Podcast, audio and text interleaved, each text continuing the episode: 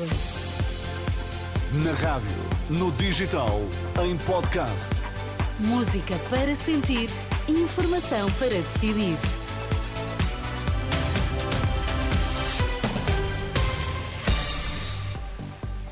Portugal conseguirá escapar à recessão, é a convicção do presidente do Eurogrupo. Futebol entre hoje em campo Sporting e Porto. Ontem no Benfica sem resultados, Roger Schmidt admitiu sair.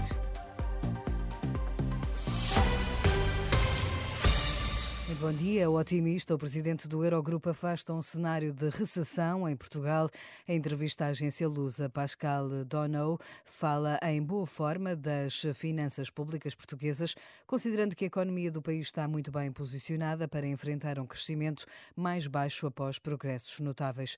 Questionado sobre um eventual alívio das taxas de juros no próximo ano, o chefe do Eurogrupo refere os esforços para a redução da inflação que podem vir a fazer com que o BCE tome decisões sobre as taxas de juros.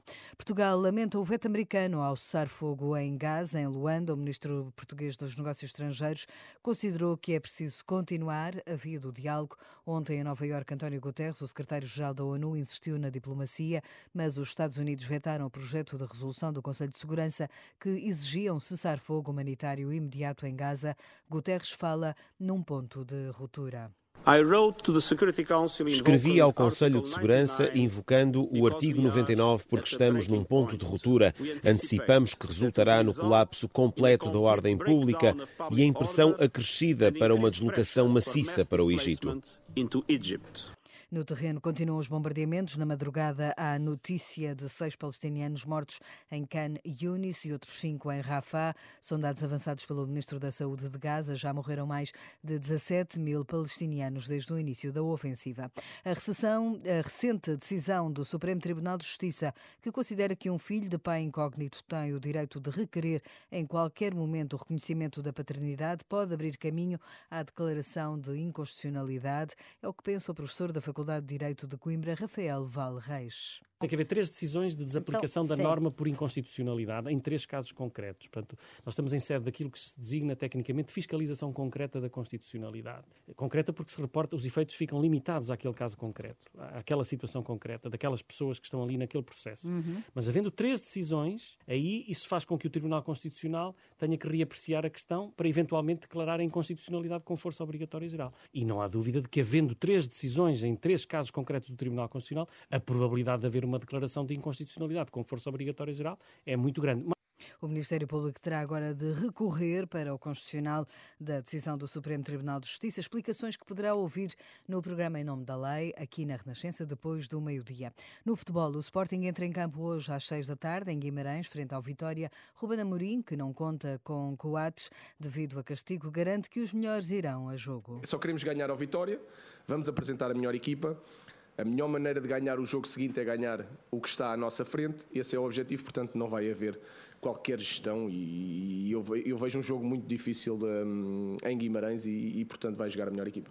Já Álvaro Pacheco quer um Vitória a jogar a campeão e toma como exemplo a forma como a equipa enfrentou o Porto. Perante o líder, sermos Vitória. E se olharmos também para o último jogo que nós jogamos em nossa casa com o grande, foi com o futebol do Porto, tivemos a esse nível. Jogamos como um, também jogamos contra um, um, um candidato é campeão e nós tivemos uma postura de campeão. E é isso, temos uma oportunidade para sermos campeões e conquistar três pontos.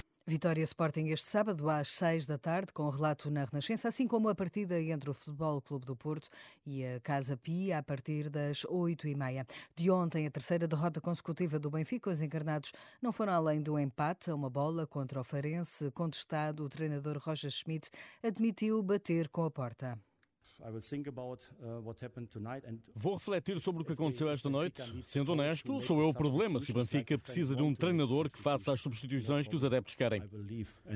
Não há problema. Saio e virá alguém para me substituir e que faça melhor.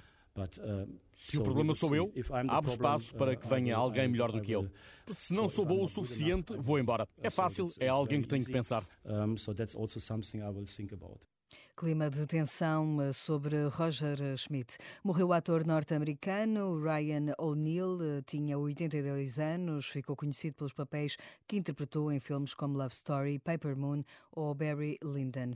Escrita pelo autor José Luís Peixoto, a peça de teatro As Estrangeiras sobe amanhã à noite ao palco do Teatro Bocage em Lisboa. A peça cruza a história de três mulheres que em comum têm a língua portuguesa. A encenadora Clara Passarinho explica à Renascença que as atrizes são também elas, tal como as personagens, de diferentes origens geográficas. A Letícia Sapinheiro dá vida a Rosário, a Andréa Galvão à Lili e a Juliana Tavares à Isabela. São três atrizes dos mesmos sítios de onde as personagens são, portanto, a Letícia é portuguesa, a Andreia tem ligações a Cabo Verde e a Juliana brasileira.